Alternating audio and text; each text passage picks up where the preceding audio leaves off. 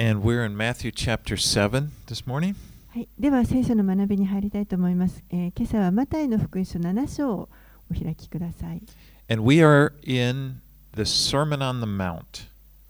私たちは今この山上の水訓と呼ばれるイエスの教えの真ん中にいます。And in this sermon, Jesus presents life in the kingdom of God. この教えの中でイエスは神の御国の生き方について教えてくださいます。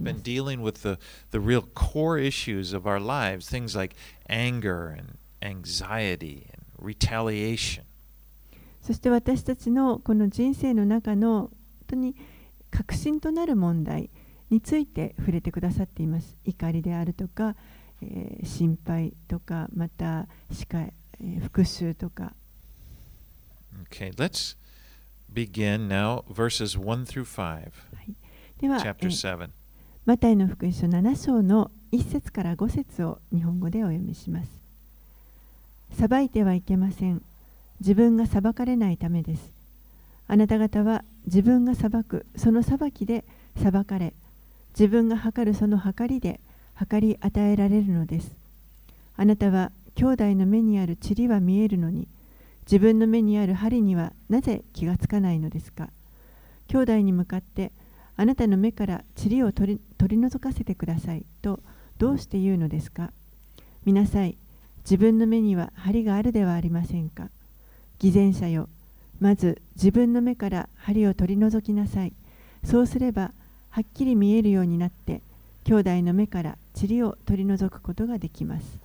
So now Jesus deals with something that is practiced by almost everyone in this world. えーここからイエスは、えーいよいよこの世のすべての人が、あのーぶつかるであろうそのさまざまな問題について、えー語ってくださいます。and that is condemning or blaming people around us. それが、えーこの自分たちが周りにいる人々を非難したり責めたりするそういったことに関してです。And once again, Jesus presents a way of life that's radically different than, the, than what's common in this world. えーもう一度言いますけれどもイエスがここで教えておられるこの生き方というものこれは、えー世の中的に私たちがよく知っている生き方とはあの大きく異なります。He says, Judge not, lest you or, or that you not be judged. イエスは裁いてはいけません自分が裁かれないためですと言われました。 Now, condemnation or judging, I kind of use the terms interchangeably. Giving condemnation and receiving condemnation, it's such a normal part of the human existence. えーこの 裁くとかまた非難するという言葉ですねあの交互に使ったりすると思いますけれどもこの非難したり非難されたりするということこれは私たちのあのまあ人間のこの存在の本当に普通に起こっているいあの出来事の一部だと思います。I mean, it, it may be unspoken, but often it's still there, you know, in our hearts. 言葉に語られていなかったとしても心の中にいつも存在していることだと思います。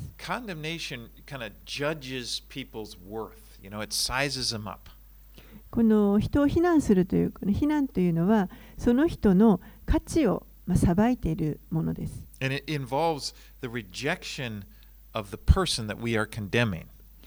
それは、その非難する相手をまあ拒絶するという、その拒絶も含んでいます。Putting kind of putting them outside the pale, you know, outside the uh, deeming them unworthy of our respect.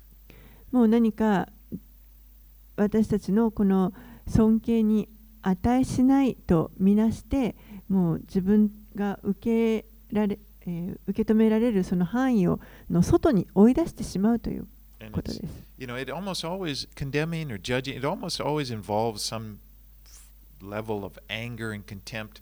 Those issues that he dealt with earlier in the sermon.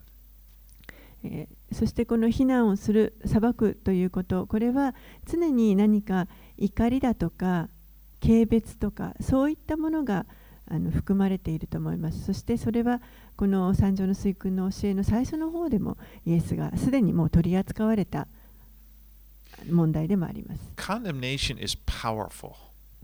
非難非難というのはこれはとてもあの力のあるものです。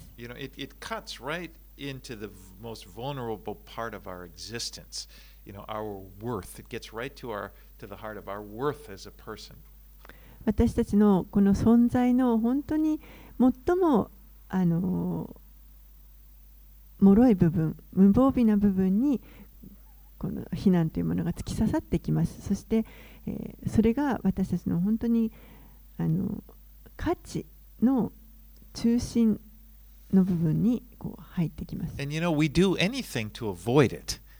We, don't want people, we won't want to be judged. The thought that we are being judged or something, you know, it's like, well, you know, I, you, we want to get, get out from under it. そして私たちは何とかしてこの人から裁かれるとか非難されるということを避けようとします。And yet, I'm speaking as humans in general, we may use it. It may be a weapon that we use as one of our most powerful weapons against people. でも同時にあのこれは一般的な私たち人間の傾向を話していますけれども、えー同時にですねこう自分を守る武器として他の人を責めるということをしま I す。mean, we may be hurt you know, by, by uh, when we feel judged, we are tremendously hurt, but by the same time, we're ready to use it to condemn somebody else, you know, as a, you know, to put, it's kind of like our uh, f- weapon to, to put them in their place. And we may even feel like we have a right to do so. 自分たちが何かこう人から非難されれば、えーそこで傷つきますそして、えー今度は相手に対してまたこの非難というものを 武器のようにしてままるで自分にはそれを使う権利があると言わんばかりにそれを相手に突き刺そうとします Now, here Jesus, he comes and presents us with something so radically different.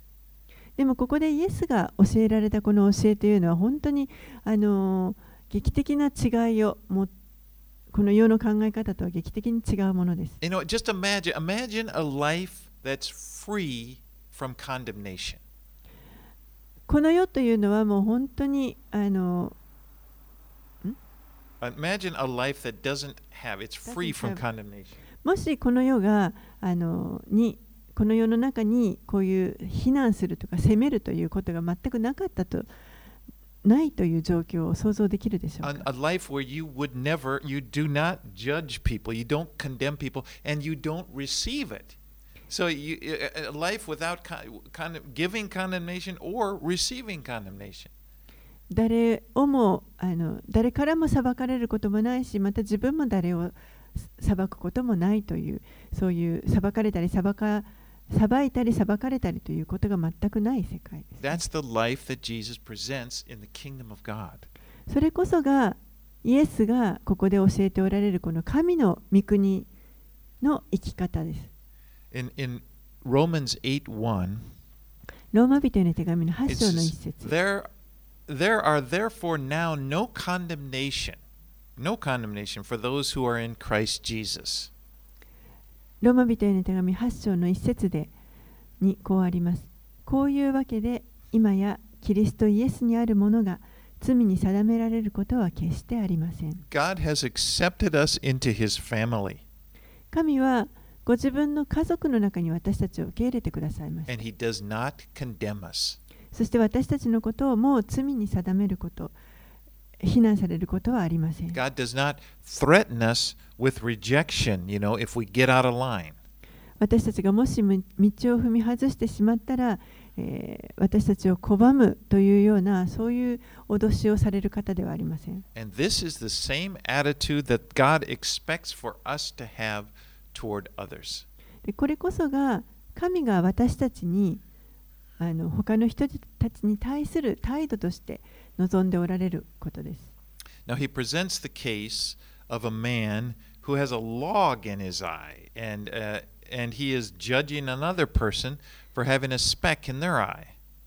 イエスはここで、えー教えの中で、えー自分の目の中に針がある人が、えー他の人の目の中にある塵を取り除こうとしているということをあの裁きの話で語っておられ And ま he す。says, You hypocrite, first take the log out of your own eye, then you'll see clearly to take the speck out of your brother's eye.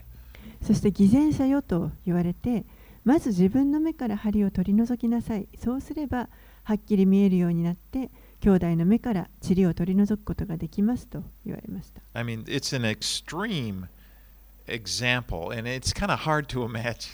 まあ、これはあの極端な例で、あのちょっと想像しがたいことだとは思いますけれ A ども、 person with a log, you know, in their eye. 人の目の中にこの針が入っている You と know, いうの maybe- は想像できませんが。 And if a per- but if a person did have that large of something i- removed from their eye, you would think they would probably be extremely aware of the pain that it caused, and they would be very gentle In helping his, their brother with a speck in his eye. でももしある人の目の中に何か大きなものが入っていてそれを取り除こうとしたらばもうその取り除くことの痛みというものをよく理解できますからあの他の人の目の中に何かがあるものを取り除こうとするときにも取り除いてあげようとするときにも本当に優しくなると思います。You know, but there's there is a time Galatians 6:1 talks about dealing with a brother who is caught in a transgression. えーでもですね、ガラテヤ人の手紙の6章を見ますと、えーここにはあの、まあ、罪にとらわれてしまっている兄弟たちにどのように接したらいいかということが書かれています。 Because there are times, there may be there may come a time when we have to discern the actions of another person and help to restore them. というのも時にはですね私たちはこの兄弟が何か、えー間違った行動を起こしているというのをこう見分けてそして、えーその人たちが回復することができるように助けてあげるそういったあの時というのもあります。And he describes that in Galatians 6:1. It says, "Brother, if brothers, if anyone is caught in any transgression, you who are spiritual should restore him in a spirit of gentleness. Keep watch on yourself lest you too be tempted."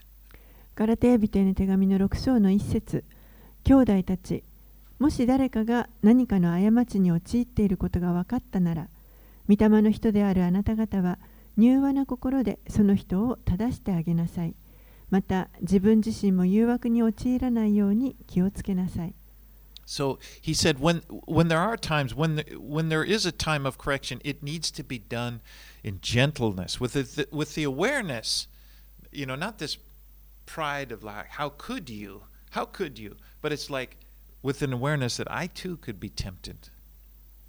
そのような何かこう正してあげなければいけないようなあのケースがあった時には優しくあの 柔和な心でそれを行いなさいとそして、えー自分もまた同じような誘惑に陥るかもしれないというその認識を持ってあのなんでそんなことができるんだというそういったプライドではなくて自分もあの気をつけながらそれを正してあげるということです。Jesus wants us to have a life that's that's completely different from this life of judging and being judged that's, you know, a part of the, the world we grew up in.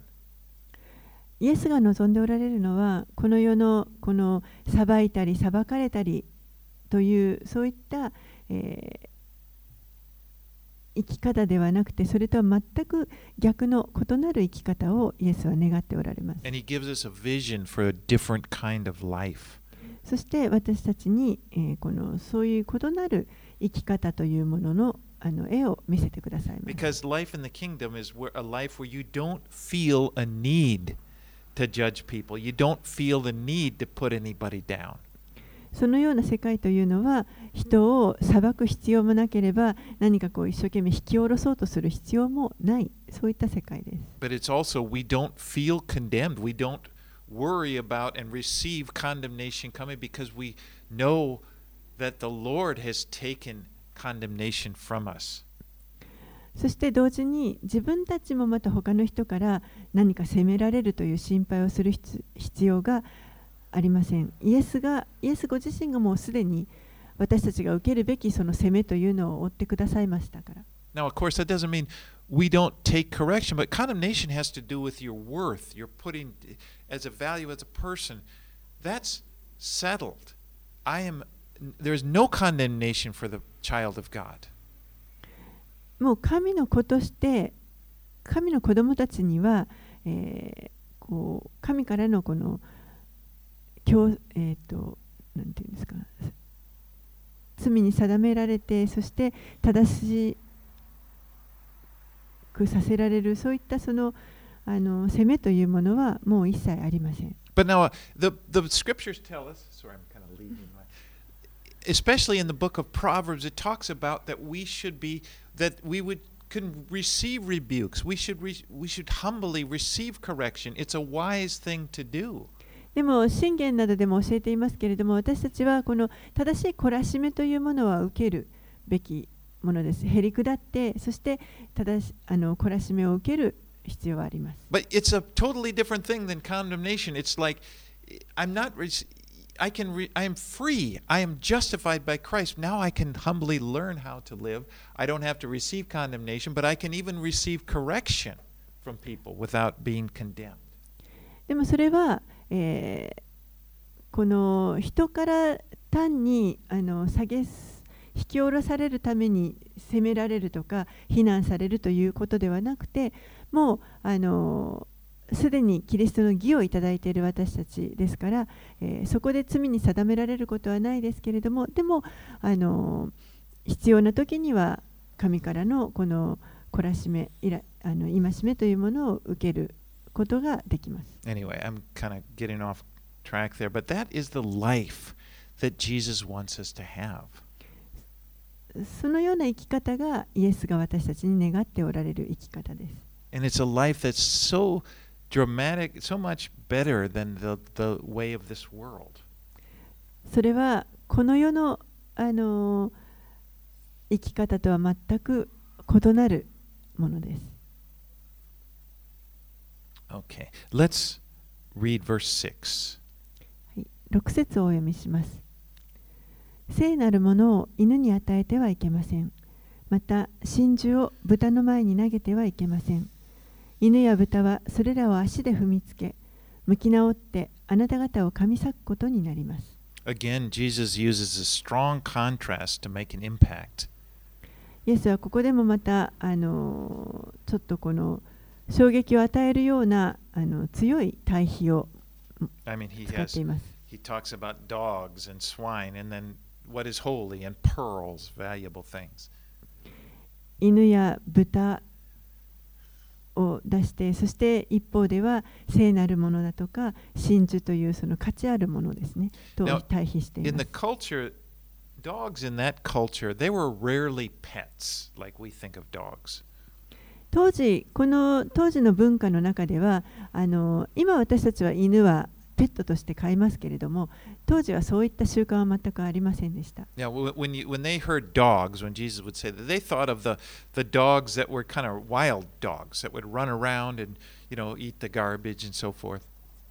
彼らがにとって犬と聞くと、それは野生の犬で歩き回っていろんなゴミを荒らしたりですね、そういったものを想像します。And then also pigs were, for a Jew, pig was an unholy animal. そしてまたユダヤ人にとって豚というのは、えー、汚れた生き物です。So, you know, th these are not, to, to call someone a dog or a pig would be an insult. ですから誰かのことを犬だとか豚というふうに呼ぶというのは、これはその人を侮辱していることになります。But Jesus is doing this is, it's like what he often does, he uses a very strong uh, statement, very strong contrast.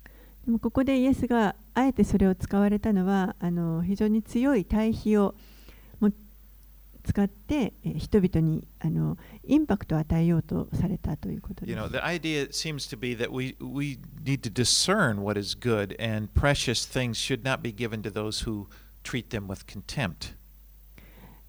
ここではその私たちは、えー、何か良いもの尊いものというのをそれをあの軽蔑を持って受け取る人よ受け取るような人たちに与えてはいけないということを語っておられます。All right, let's read on verses 7 through 11. 7節から11節。求めなさいそうすれば与えられます。探しなさいそうすれば見出します。叩きなさいそうすれば開かれます誰でも求めるものは受け探すものは見出し叩くものには開かれます。あなた方のうちの誰が自分の子がパンを求めているのに石を与えるでしょうか。魚を求めているのに蛇を与えるでしょうか。このようにあなた方は悪いものであっても自分の子供たちには良いものを与えることを知っているのです。それならなおのこと天におられるあなた方の父はご自分に求める者たちに良いものを与えてくださらないことがあるでしょうか Here's a beautiful promise given to us by God. ここに、えー本当に素晴らしい神による約束が与えられています。it's one of the, the most, one of the best encouragements to pray that we can receive. えー私たちがあー受け取ることのできる最もあの励ましの祈りの一つだと思います。You know, God really, He encourages us to 神は私たちにこの自分のたちの要求だとかまた必要を持って神のもとに来てほしいと願って,っています。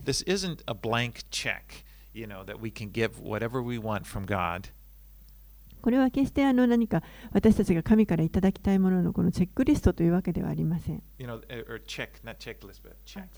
チェック Check, like a blank あ check あ means の you can. 何も書いていない、まだ書いてない小切手ではありません。ごめんなさい Yeah. But it's you, we realize first of all the prob- the promise is given to disciples of Jesus, those who are following him and they want to do his will. まず最初に、えーこの約束はイエスの弟子たちに与えられました。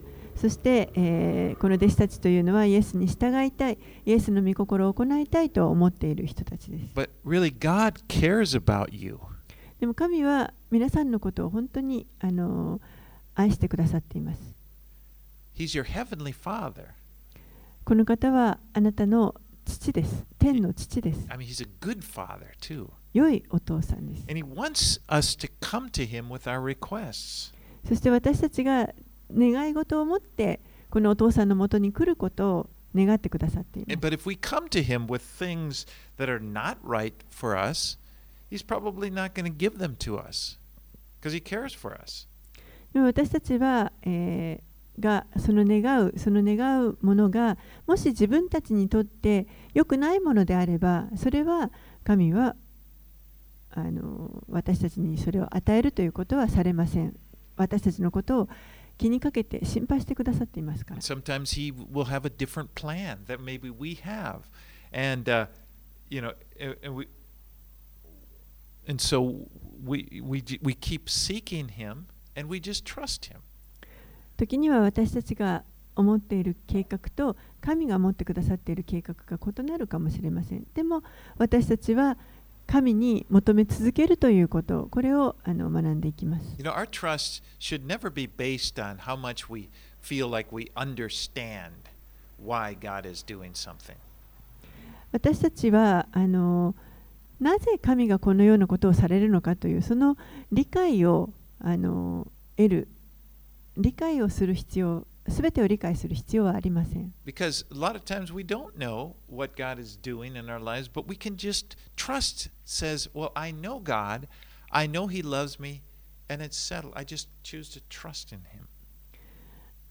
多くの場合、神がなぜこのようなことを行っておられるのかというのは分からなくても、でも私たちは神がおられること、神が自分を愛してくださっていること、そして、その神にただ信頼を置くことができるということを私たちは知っています。But of course, prayer it, it involves more than just bringing our requests to God.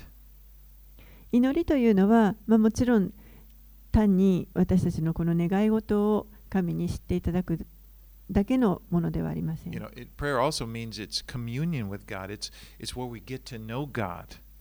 祈りを通して神との交わりを持つもっともっと神のことを知るあの場所です。As you know, communication is such an important part of any relationship. この交流、交わりというのはあのどのような関係の中にあってもとても大切なものです。You know, there are times, a lot of times, probably, in fact, we don't know God's will. We may not know God's will, and we don't really know how we are to pray. 多くの場合、実は私たちはあの神の御心というのがよく分かりませんし、そしてまたどのように祈ったらよいかも分かりません。But as we draw close to Him, as we just begin to pray, and we get we begin to hear Him speak, and as we're praying, the Holy Spirit reveals things in our hearts and how we should pray. でも私たちが神に近づいて、そして祈り始めるときに神が語ってくださって、そして御霊によってその神の御心を私たちの心に教えてくださり、私たちはどうやって祈ったらよいかということを導いてくださいます。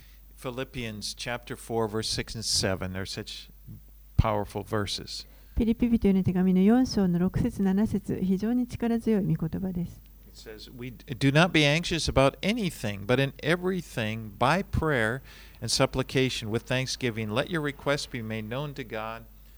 And the peace of God, which surpasses all understanding, will guard your hearts and your minds in Christ Jesus. ピリピ人への手紙の4章の6節7節何も思い煩わないで、あらゆる場合に感謝を持って捧げる祈りと願いによって、あなた方の願い事を神に知っていただきなさい。そうすれば、すべての理解を超えた神の平安があなた方の心と思いをキリストイエスにあって守ってくれます。And again, in this verse, we see the, importance of presenting our requests to God. ここでもまた私たちがこの神に私たちの願い事を、あのー持っていくということの大切さを教えています。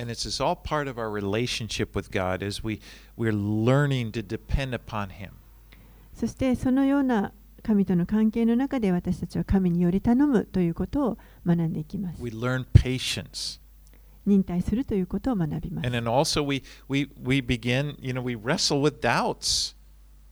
そしてまた、疑いに対してもこの戦うことを学びます。You know, as you, you start praying about things, you have to deal with the disappointments that come if- you feel like God is not answering your prayer the way you think He should. 祈ることによって私たちは時にあの失望もまた経験します私たちが願うような神にこうしてもらいたいと思うような答えが返ってこない時に神は祈りを聞いてくださっていないのではないかというそういったその失望も経験します Now, a person that rarely prays for anything or doesn't really, you know, seek, you know, God is not won't have to deal with that disappointment. あまりあのこの神に対してどんなこともそんなに祈らない人祈り求めない人というのはあのこういった失望に直面することはほぼありません I mean, if you don't expect anything, you're not going to get disappointed. 何も期待最初から期待していなければ失望することもないということです also, you won't grow much in your relationship with Him. でもそうであるとこの主との関係においても成長ししていくことができませ But ん when you know, when you press into God, you know, really go in and present needs and and and and you really tell Him what you what's on your heart. You go, you you become vulnerable in a way that you weren't before. でももし私たちがこの神に対して本当にこの願いを一生懸命また必要を神に訴えていくときに私たちは、えー今今までないようなその無防備な状態に置かれます。You know, because it's like, but but on the s- other hand, you're you're in a position to experience God and learn from Him. でも同時にまたこの神を経験し神から学ぶということができるそのあの位置に自分を置くことにもなります You。know, just think back in your life. A lot of times we just, I remember some th- times where things were so important to me, and I was, you know, I, I remember times I'm mad at God, and why, and then, but as I go through it, as I look back, I say, yeah, God has been good. もういろんな時がありますからあの答え祈りに応えられなくてもう本当に神に対して怒りを覚えた時もあればいろんなところを通ってきてでもあの過去を今になって過去を振り返ればあ神様は確かに良いお方だということが分かります。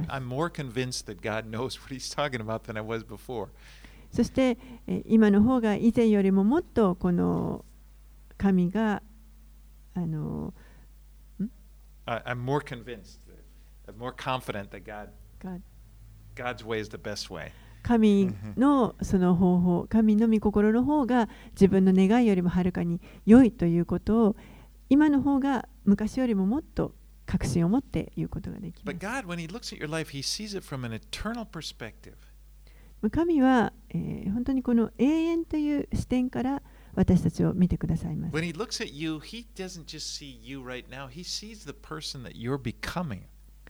神が皆さんをあの見てくださるときに今のその状態だけではなくて将来の皆さんの姿というものも見てくださっています。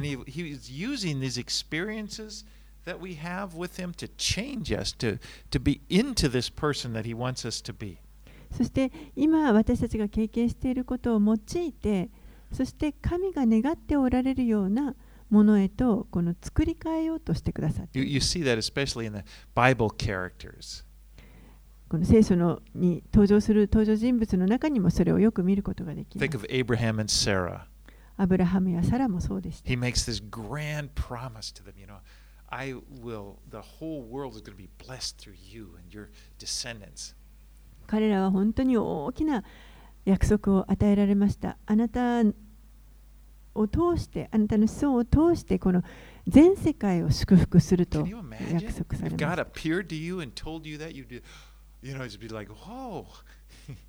皆、想像できるでしょうか？神がある日突然現れてですねそしてそのあなたを通して全世界を祝福するもう then なんという大きな But then he, there was a year after year. Well, why don't I have any children? Why don't you know? There was this wrestling, and I'm sure the disappointments. But in the end, Abraham is held up. This man has faith. He's the father of faith. His faith is like gold. でもその後その約束を受けてからアブラハムは何年この約束が成就するのを待ったでしょうか？自分の子供ができなくて何年も何年も待ってその間に本当に失望と格闘しあのしたと思います。でも最終的には神が成就してくださってそしてアブラハムは信仰の父と呼ばれあのもう本当にその素晴らしい信仰者として今覚えられています。And, and we look at the Bible and we say, yeah, God knew what he was doing. 聖書を見るといやあの確かに神様は何をしておられるかよくご存知なんだということが分か And り you know, ます。you are just as important as Abraham or Sarah. Your life, it means just as much to God. 皆さんはそのアブラハムやサラと同じように価値のある存在であり、えー彼らと同じように神があのその大事に思っておられます。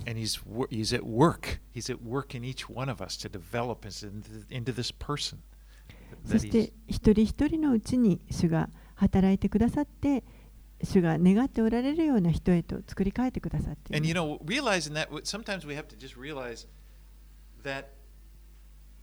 The most important thing is not getting our prayer answered.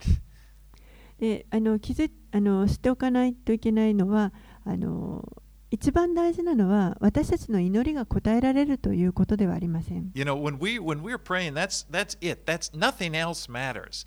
I wanted this and this, you know, and then God give me this, and it's like that's everything to us. 私たちが何かを祈るときにこれがあの欲しいこれが必要ですというその祈りをするときにその祈ったっていうことこれが全てです。But God sees it differently. でも神は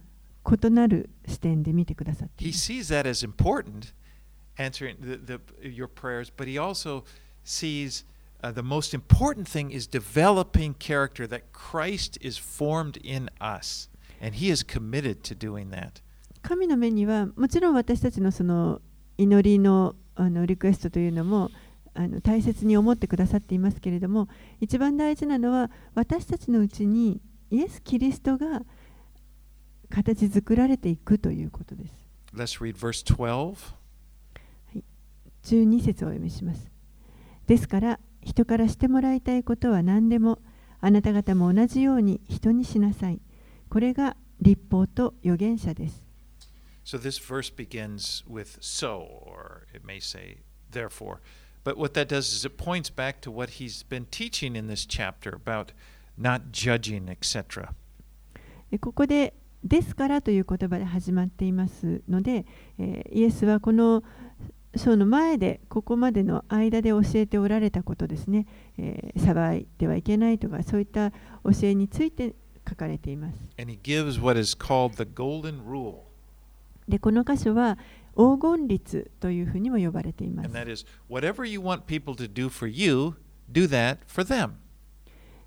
どんなことであれ自分がしてもらいたいと思うことそれを他の人にしなさいということです And if we just naturally treated the if we if we treat would just treat others other people the way we want to be treated, we would naturally fulfill God's law.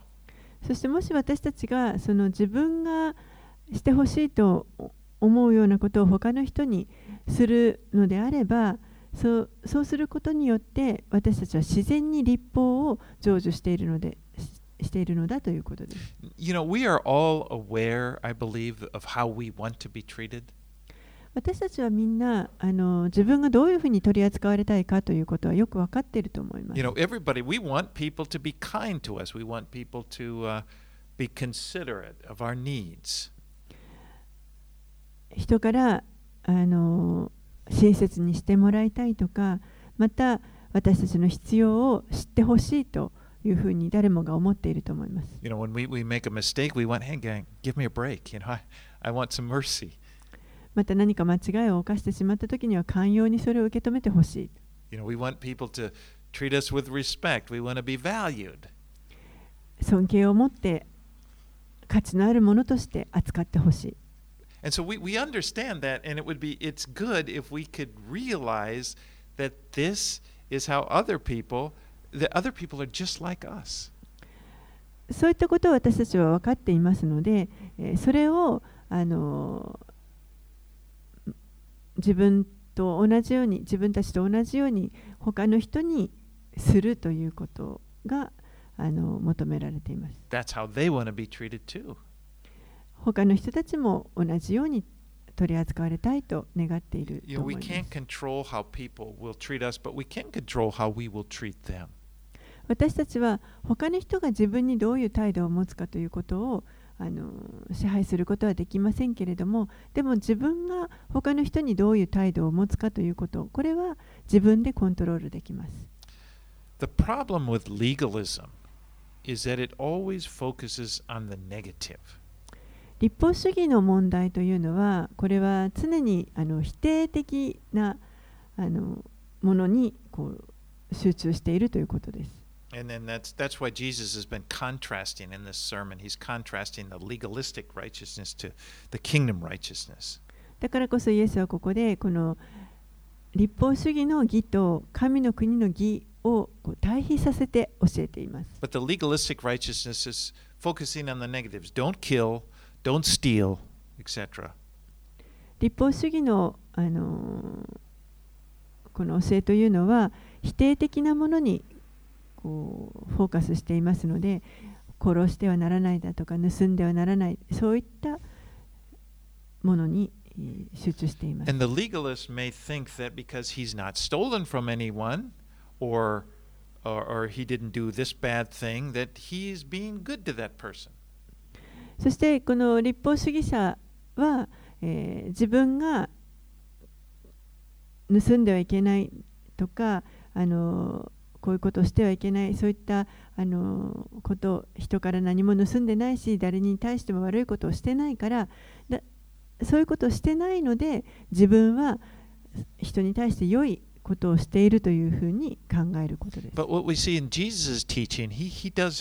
Jesus goes so much further than that. He says, he doesn't just say, don't do bad things to people. He says, do good things unto people.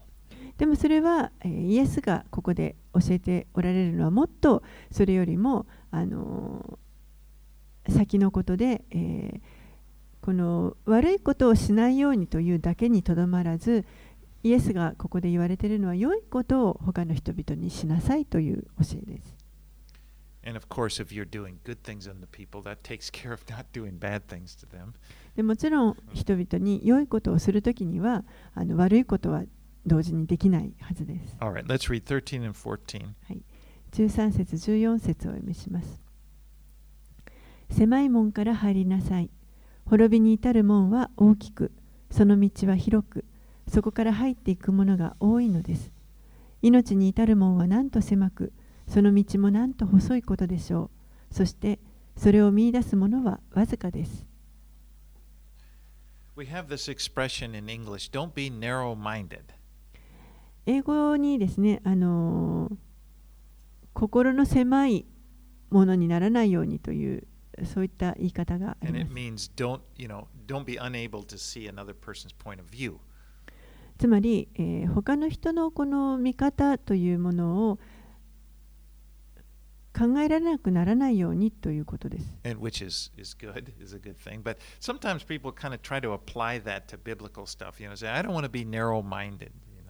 でそれはもちろん良いことだと思いますけれども、ある人たはこれをこの聖書の真理に当てはめて考えようとして、え、私はこの心の狭いものにはなりたくない、良権が狭いものにはなりたくないという。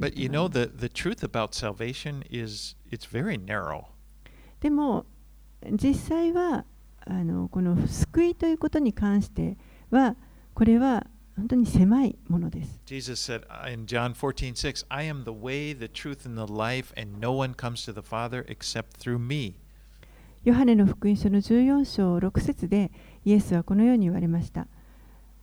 私が道であり、真理であり、命なのです。私を通してでなければ誰も父の身元に行くことはできません。That's really narrow これはあのなかなか狭いものだと思いま but す。it's true でも真理です。jesus is the only way to salvation イエスだけが唯一この救いにつながる道です。But I, it, it's narrow, but I am just thankful that there is a way through Jesus that we can have eternal life. 狭いですけれどもでもイエスがこの道を永遠の命につながる道を私たちのために用意してくださったということを本当に私は感謝しています。Narrow, available, 狭いけれども、でもこれが全ての人に提供されているものであるということです。You know, the fact that Jesus said it's narrow doesn't mean that it's something you earn. 狭いからといって何か一生懸命それを得るためにこう努力して稼がなければいけないということではありません Salvation is by grace through faith in Christ. 救いというのは恵みによるものキリストに信仰を置くことによって得られるものです And anyone may receive it, 誰でもこれを受けることができます but it's through Jesus Christ. That's the part. It doesn't, there's nowhere else. It's through Jesus Christ. ただイエス・キリストを通してでなければ得られませんこれだけが、えー他のものとは違うところです、All right, let's read verses 15 through 20. はい、15節から20節。偽預言者たちに用心しなさい。彼らは羊の衣を着てあなた方のところに来るが内側は貪欲な狼です。あなた方は彼らを身に身によって見分けることになります。茨からブドウがアザミからイチジクが取れるでしょうか良い木は皆良い実を結び悪い木は悪い実を結びます。良い木が悪い実を結ぶことはできずまた悪い木が良い実を結ぶこともできません。良い実を結ばない木は皆切り倒されて火に投げ込まれます。こういうわけであなた方は彼らを身によって見分けることになるのです。So Jesus warned false prophets. イエスはここで偽予言者に対して警告しておられます。預言者というのはあの神の代わりにこの神の言葉を語る人。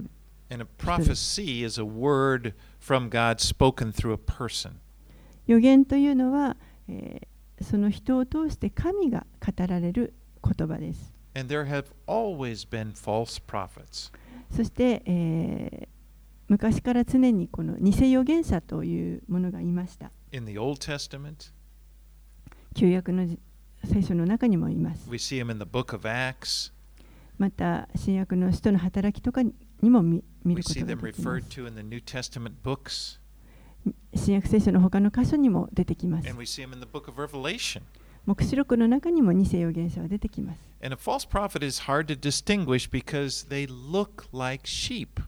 この偽予言者たちは、えー、羊のような姿をしているので、なかなか見分けることが難しいです。They look like a, you know, another a average Christian. Perhaps they have the right words.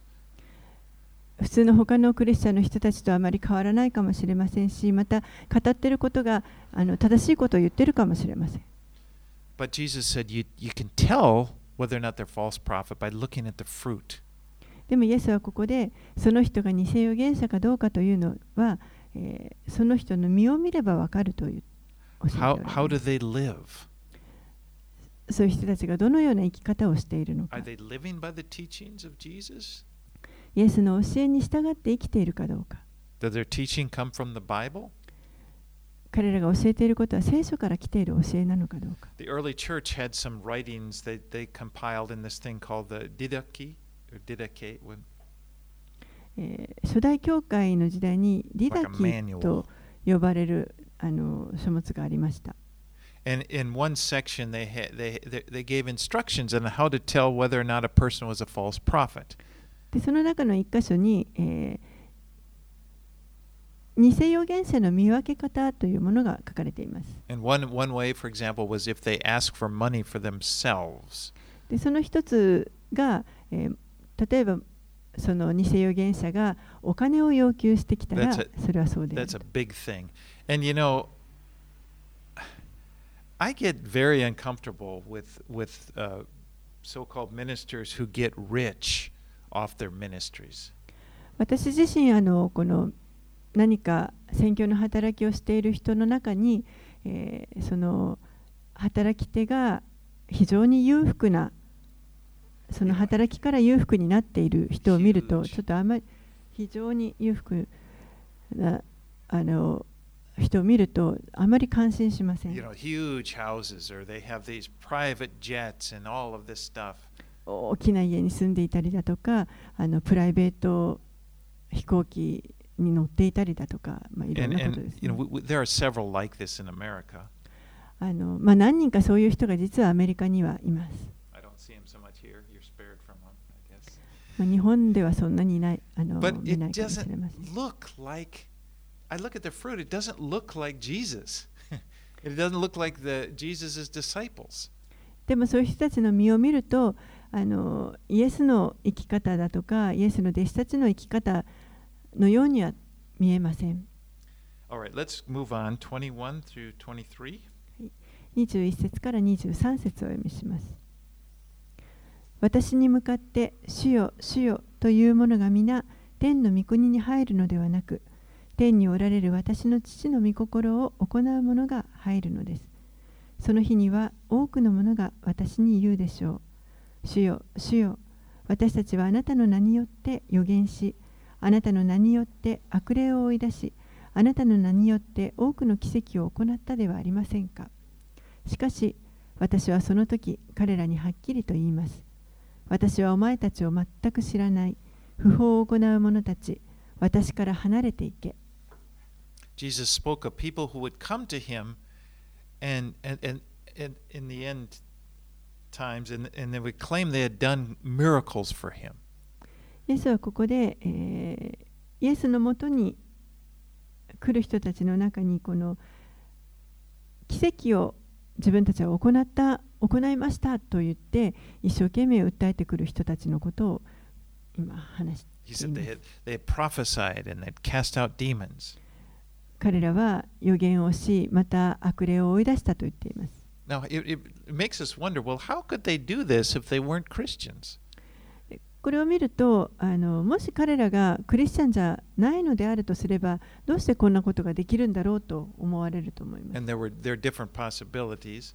まあ、あのいろんな可能性異なるあの可能性があるとは思います。One, really その一つはあの、まあ、実際には彼らは自分口で言ってるようなことはししていなかったということが考えられますただ自分でそのようにこうしたと言ってるだけということで But of course, they could have been doing miracles. God, God could have done miracles through them, and they, but they weren't really disciples. That just God just sovereignly chose to do it.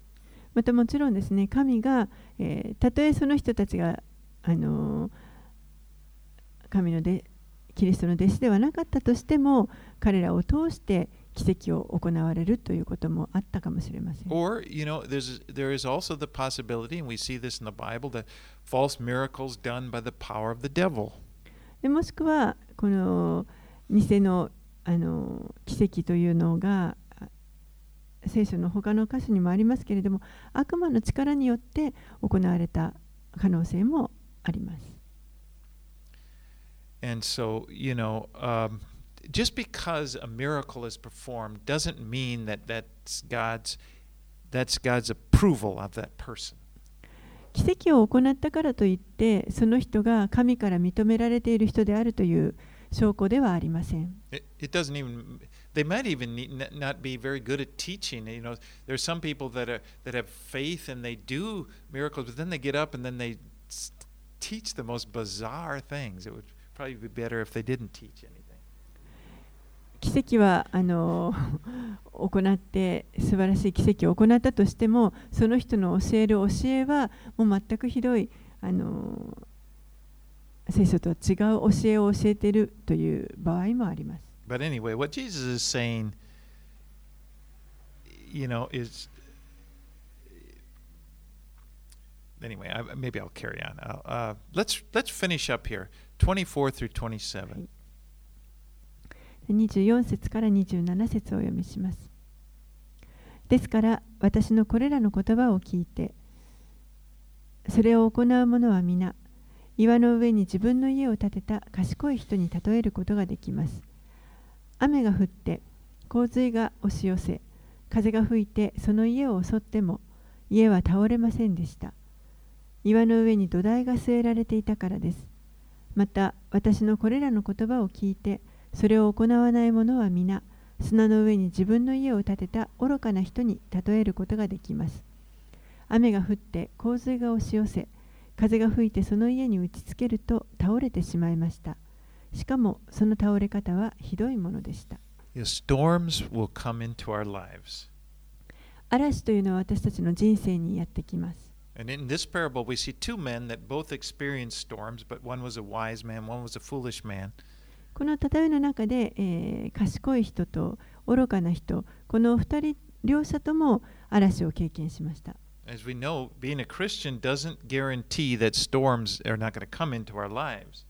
クリスチャンになったからといって、その人の人生にも嵐が来ないという保証はありません。You know, 嵐は信じているものにも信じていないものにもやってきます。Loved ones die. 愛する人が亡くなります We。lose our jobs. 仕事を失うこともあります。But the difference is that we, as believers, have a solid foundation. でも-.何が違うかというと、私たちにはイエスがおられて、そしてその固い土台を持っているということです。And. そしてそのイエスの上にこの私たちの人生を立て上げるときに私たちは安定性を保つことができます。Storms come quickly, 嵐というのは突然やってきます。and, and they don't. They often don't come. They often come at a time when we're not ready for them. それは、えー私たちがあの準備ができたときに来るわけではありません。So remember, now is the time to build your life on the rock. ですから覚えておいてください。今こそがこの岩の上に私たちの人生を立て上げるべき時です。You know, don't wait for the storm to come and then think, okay, now, now I'm gonna now I'm to apply this. Okay, I'm to start, you know, dealing with these issues that Jesus has been talking about. 嵐が来るまで待ってですねそして来た時になってやっとあじゃあ今このイエスが教えておられたこのことについて取り組んでみようとそういうふうには考えないでください But be, be right, as long as it's today, we should be building on the rock. 今この時にもう今日ですねこの岩の上に立てるべき時です Now, if you look closely at this parable, you'll see that the difference between the wise builder and the foolish builder was that the wise builder responded to the teaching and he did it.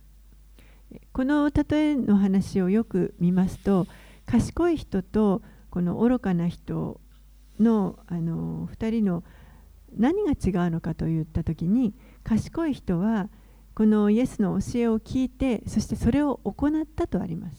Both the wise man and the foolish man, they both heard the words, as, as, as Jesus said, these sayings of mine. But it was only the wise man who responded. He did what was taught. 両両方の人がこのイエスが語られた私のこれらの言葉を聞いています。でも聞いても、えー賢い人だけがそれに聞き従ってその教えに従った行動をとりました。So Jesus has given us tremendous wisdom in this Sermon on the Mount. イエスはこの三条の水訓の教えの中でたくさんの知恵を私たちに与えてくださっています。In this sermon, he's shown us the way to, to go through, to get through the most important issues in life. この教えの中で私たちが人生で通過する本当に一番大切な問題の核心をあのたくさん扱ってそれをどうどのようにそれを対処したらよいかということを示してくださいまし foundation. 私たちがその教えを受け受け取ってそして自分の人生の中にそれを適用していくときに私たちは固い岩の上に人生を立て上げることができます。Verses 28 and 29. will be- 28節29節イエスがこれらの言葉を語り終えられると群衆はその教えに驚いたイエスが彼らのに立法学者たちのようにではなく権威あるものとして教えられたからである the people that were listening to Jesus, they were used to the type of teachings that the scribes and the religious leaders would do, which in them they always quoted, they were always quoting some famous teacher. 当時このイエスの教えを聞いていた人たちがあのよくあの慣れていた教えというのは、えー立法学者たちが他の有名な教師の言葉を引用して教えるというそういった教え方で You した know, like Rabbi so and so says this, and Rabbi so and so says that. ラビ何々さんがこう言ったとかラビ何々さんがこのように教えたとか But here comes Jesus, and he is different. He spoke with his own authority.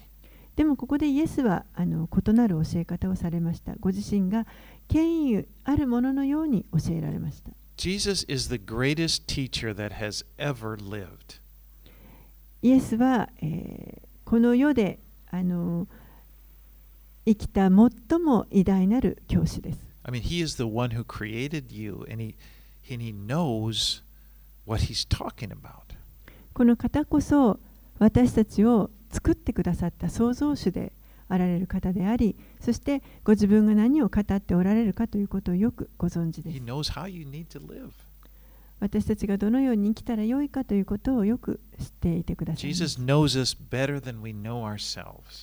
私たちが自分を知る以上に、イエスは私たちのことをよく知っていてください。And get receive the tremendous blessings that come with him. 私たちが本当にこの方と近くを歩みそして、えーこの方から多くの祝福をいただくことができますように Let's pray. お祈りします Lord, we do thank you for giving us this precious treasure. 主よ本当にこの素晴らしい尊い宝を私たちに与えてくださってありがとうございま this す Sermon on the Mount. この三条の水訓の教えです。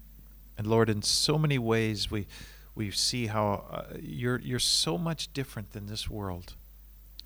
あなたはこの世とは全く異なる見方を持っておられます。That's why we came to you, Lord. だからこそ私たちはあなたの身元に来ました。Against the darkness of this world, you just shine brightly. この暗闇の世と比べてあなたは本当にああ光り輝いておられます。Thank you for accepting us, that we are your disciples. 私たちを受け入れてくださってありがとうございます。私たちはあなたの弟子です。Help us, Lord, to, to help us to learn these things and apply them to our lives. これらの教えを私たちが学び、そして私たちの人生に適用していくことができるように助けてください。Some of us are slow to learn, but Lord, you're so very patient. ある者は本当に、えーその学びが父としているかもしれませんけれども、でもあなたは私たちに忍耐を持って見守ってくださいます。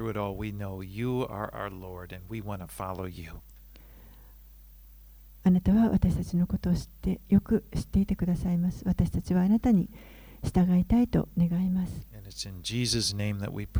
イエス様の名前によってお祈りします。Amen. アーメン